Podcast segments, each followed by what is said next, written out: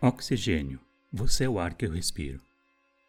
O curioso é que, apesar de estar o tempo todo em nossa volta, o oxigênio foi oficialmente descoberto apenas em 1771 pelo químico sueco Carl Schiller.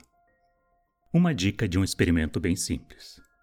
Para conseguir um pouco de oxigênio puro, basta colocar um pedaço de batata dentro de um pouco de água oxigenada, daquelas compradas em farmácia.